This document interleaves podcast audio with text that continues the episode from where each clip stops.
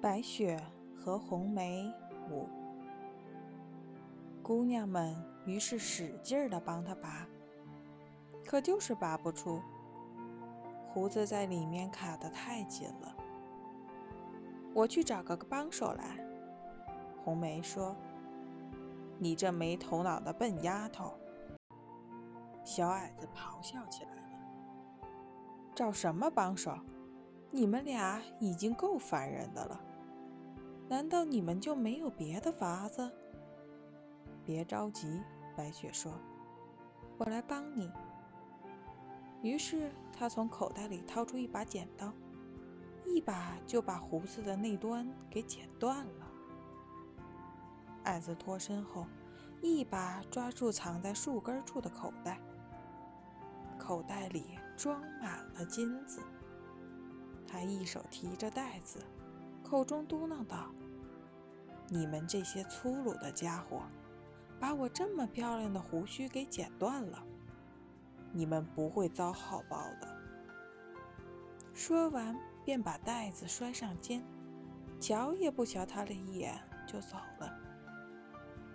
过了一些时候，白雪和红梅一起去钓鱼。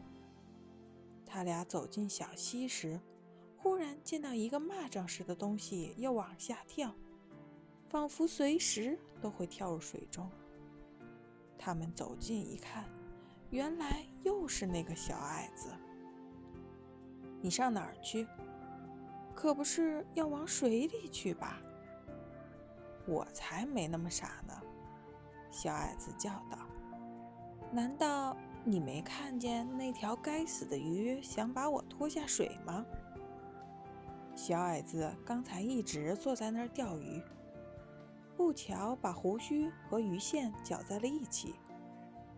一会儿鱼咬食了，这位手无缚鸡之力的小矮子可没有力气把鱼儿拉上来。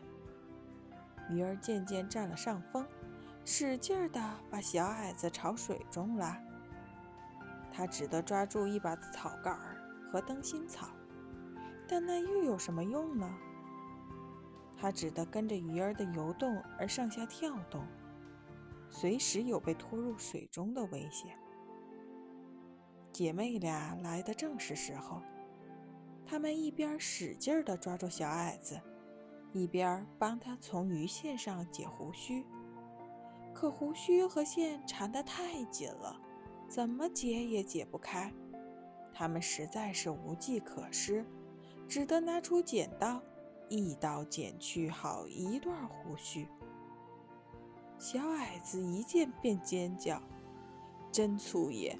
你们两个坏丫头，竟然毁我的容！先前剪掉了我好端端的胡须还不够吗？现在又剪掉最漂亮的一段，我还有何面目去见人？